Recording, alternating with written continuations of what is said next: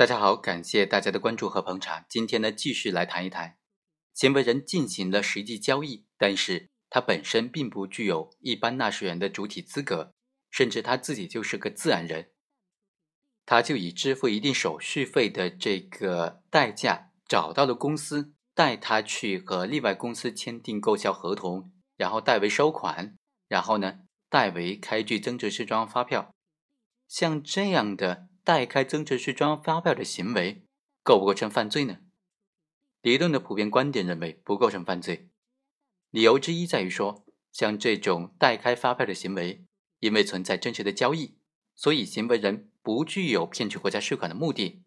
而骗取国家税款的目的是虚开增值税专用发票的应有之义，他不具有这个目的，自然就不构成犯罪。今天来讲一讲第二个。不构成犯罪的理由，像他这种虚开的行为，属不属于刑法意义上的虚开增值税专用发票的行为呢？简单的来说，是不是所有虚开增值税专用发票的行为都要构成犯罪呢？哪几类虚开增值税专用发票的行为是要追究刑事责任的呢？我们来通过这个司法解释和大家简单的来聊一聊。现行刑法第二百零五条当中。关于虚开增值税专用发票啊，指的是说有为他人虚开、为自己虚开、让他人为自己虚开、介绍他人虚开，有这四种行为之一的，就构成犯罪。一九九六年最高院的这个司法解释啊，就将虚开增值税专用发票的行为类型做一个具体明确的规定了，其中就有三点，有三种虚开专票的行为。第一，没有货物购销或者。没有提供或接受应税的劳务，而为他人、为自己、让他人为自己介绍他人开具增值税专用发票。第二，有货物购销或者提供或接受了应税劳务，但是为他人、为自己、让他人为自己介绍他人开具数量和金额都不实的这种增值税专用发票。第三种行为类型是，虽然进行了实际经营活动。但是让他人为自己代开增值税专用发票的行为，这个规定当中，它是将虚开和代开并列的。但是修正之后的现行的刑法，也就是一九九七年的刑法，它并没有规定代开也构成犯罪。所以，如果依照现行的刑法的规定，根据最新法定原则，单纯的代开行为是不构成犯罪的。在司法实践当中呢？需要追究刑事责任的虚开增值税专用发票的虚开行为呢，主要有下面的几种。第一种呢，是为他人虚开，指的是合法拥有增值税专用发票的单位或者个人，明知他人没有货物购销，或者没有提供或接受应税的劳务，而为他人开具增值税专用发票，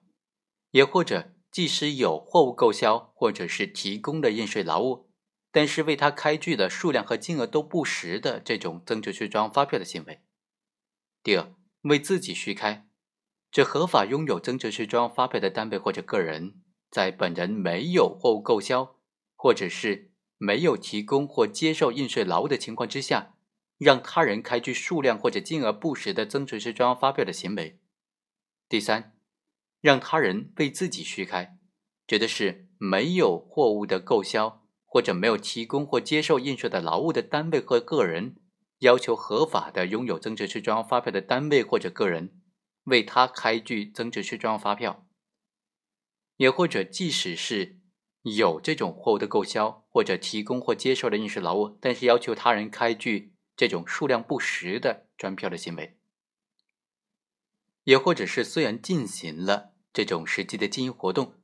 但是让他人为自己代开增值税专用发票的行为。第四是介绍他人虚开，指的是合法拥有增值税专用发票的单位或者个人和要求虚开增值税专用发票的单位和个人之间进行了沟通、联系、牵线搭桥的行为。第五有实际经营活动，但是让他人代开增值税专用发票的行为。比如说之前讲的这个案件呢。张某作为甲公司的法定代表人，甲公司和乙公司做了这个交易，但实际上呢是王某以甲公司的名义来进行从事这种交易活动的。王某和甲公司之间存在挂靠的关系，检察院就认为，张某作为甲公司的法定代表人，甲公司和张某都构成虚开增值税专发票的犯罪。但是法院认为啊，本案的张某和甲公司都是无罪的。